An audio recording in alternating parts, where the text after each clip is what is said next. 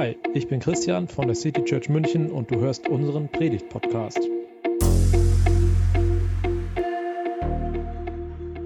Mitgebracht von meinem elf- oder zwölfjährigen Ich, ein Gruß aus der Vergangenheit, aus den 90ern. Und äh, ich bin mal gespannt, ob ihr auch einen Ohrwurm haben werdet, so wie ich ihn jetzt schon die ganze Woche hatte. Ihr dürft gerne mal das Video anmachen. An dieser Stelle würdest du den Song One of Us von Joan Osborne hören. Aus Copyright-Gründen kann ich ihn natürlich nicht hier in diesen Podcast einfügen, aber du findest den Link dazu in den Show Notes. Ja, was wäre eigentlich, wenn Gott einer wie wir wäre? Wenn wir Gott begegnen könnten, einfach so. Wie einem, der neben uns in der Tram sitzt,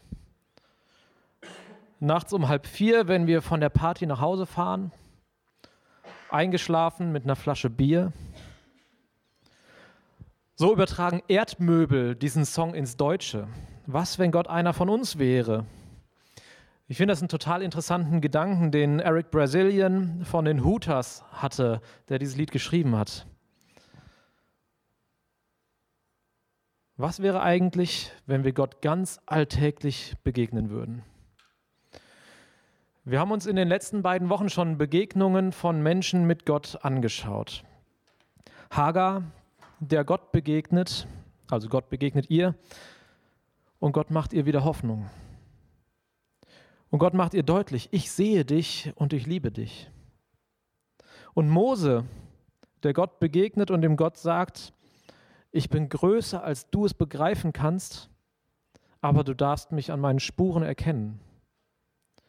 Und heute dieser Gedanke, was wäre, wenn wir Gott einfach so im Alltag begegnen würden, wie einem Fremden im Bus? Joan Osborne singt hier Just a slop like one of us.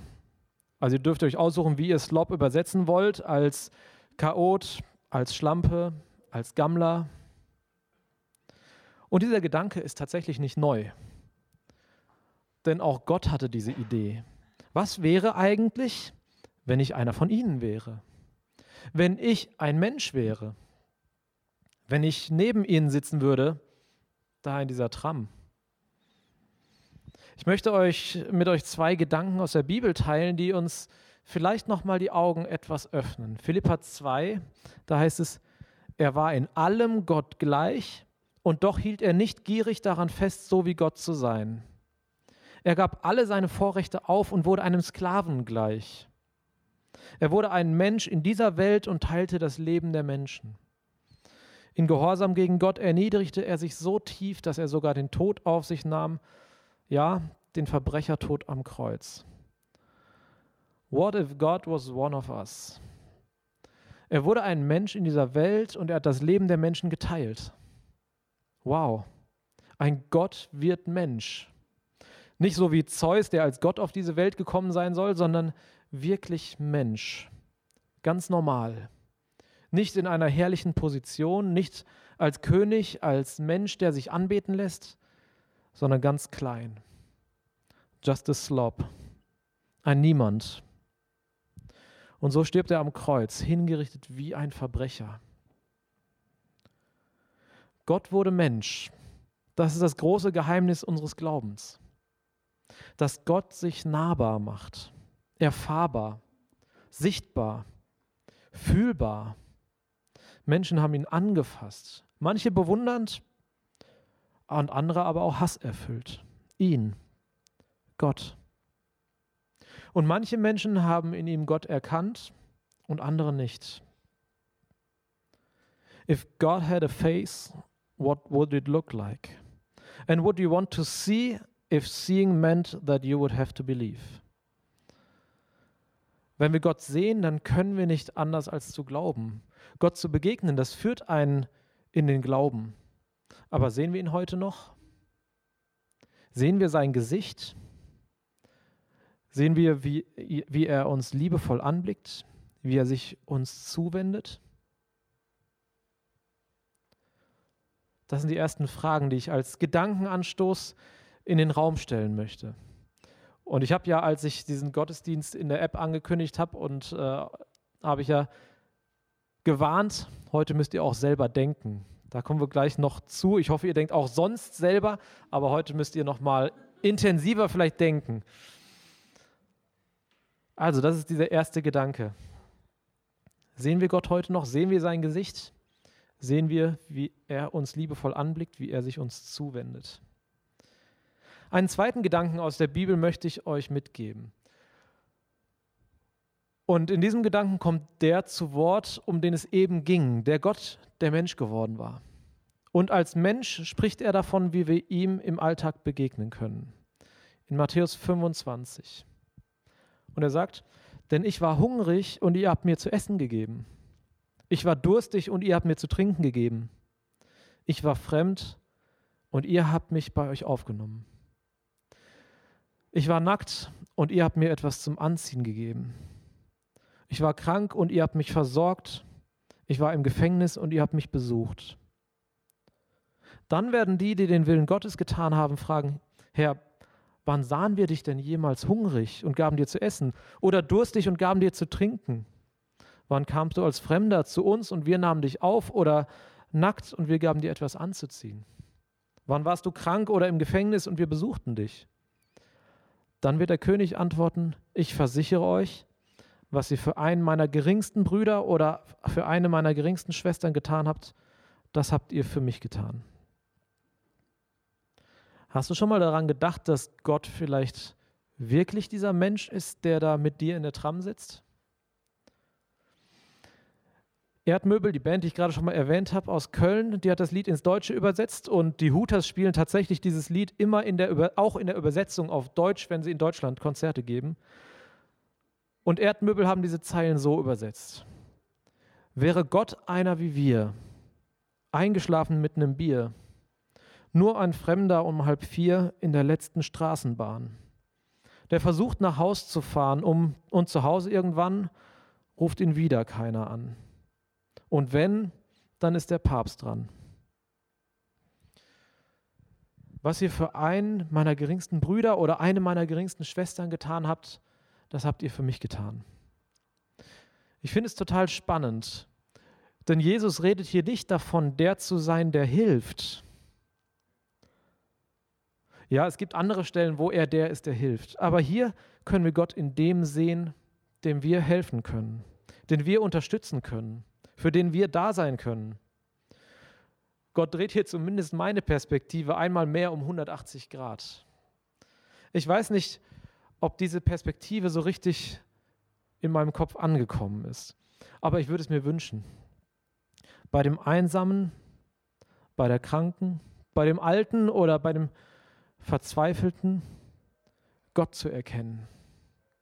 Gott begegnet mir dort, wo ich jemanden begegne, für den ich da sein kann. Bei dem Fremden um halb vier, der mit seinem Bier in der Hand in der Tram eingeschlafen ist oder vielleicht auch im Bahnhof. Sehe ich Gott in diesem Menschen? If God had a face, what would it look like? Ist das vielleicht eins der Gesichter Gottes? Und bin ich bereit, im Gesicht dieser Menschen Gott zu sehen? Das ist der zweite Gedankenanstoß, der so im Raum als Frage stehen bleibt. Und eine andere Frage, die gestellt wird, if God had a name, what would it be? Was wäre Gottes Name? Wie würdest du ihn nennen, wenn du ihm begegnest? Die Namen Gottes spielen ja in der Bibel eine gute Rolle. Und die Namen beschreiben immer etwas von Gott. Sie sind Aussagen über seine Art und sie sind Anbetung. Drei Namen hatten wir in den letzten beiden Wochen. Einen Namen bekam Gott von einer Frau, von Hagar, der er in der verzweifelten Situation in der Wüste begegnet. Und sie nennt Gott, und das ist die Jahreslosung, du bist ein Gott, der mich sieht. Gott ist aufmerksam. Er sieht dich mit liebendem Blick an. Dann gibt es zwei andere Namen, mit denen Gott sich Mose vorstellt. Zuerst sagt er, ich bin der ich bin. Das heißt, ich bin treu, ich bin zuverlässig. Ich bin ein Gott, auf den du dich verlassen kannst. Und der andere Name ist, wem ich gnädig bin, dem bin ich gnädig und mit wem ich Erbarmen habe, mit dem habe ich Erbarmen. Auch hier geht es wieder um Verlässlichkeit. Ich stehe zu meinem Wort und ich bleibe bei meiner Gnade und du kannst sie nicht einfach so verlieren. Gnade und Erbarmen geht von Gott aus und es ist nicht daran geknüpft, ob du es dir verdient hast. If God had a name, what would it be? And would you call it to his face if you were faced with him in all his glory? Hätte Gott einen Namen, wie würde er heißen?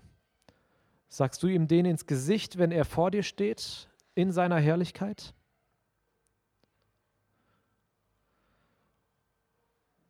Also zwei Denkaufgaben habe ich euch gerade schon gegeben, die zwei Fragen, die im Raum standen, und das hier die dritte. Und vielleicht begegnen euch diese Fragen ja diese Woche. Vielleicht bewegen sie euch, vielleicht bewegt ihr die Fragen.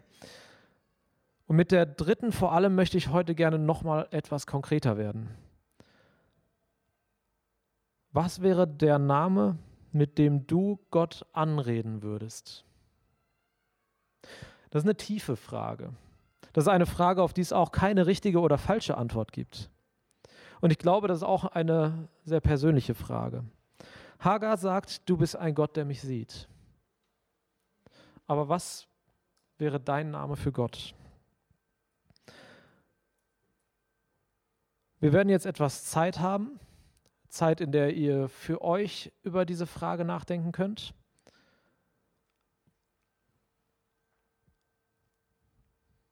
Zeit, in der ihr euch Gedanken machen könnt, was wäre denn ein Name, den ich Gott geben würde, mit dem ich Gott anreden würde.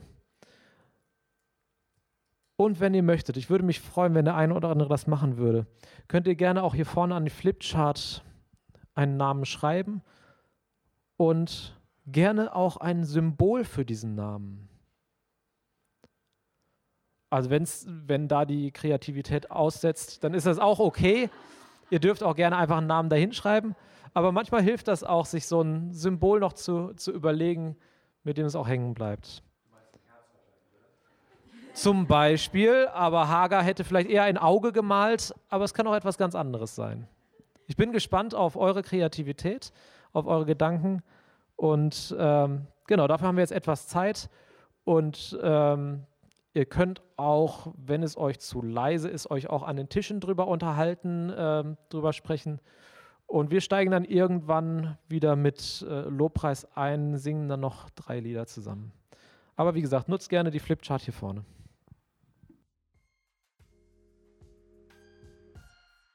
Das war die Predigt aus der City Church München. Wir freuen uns, wenn du auch nächstes Mal dabei bist. Und bis dahin wünschen wir dir eine gute Woche.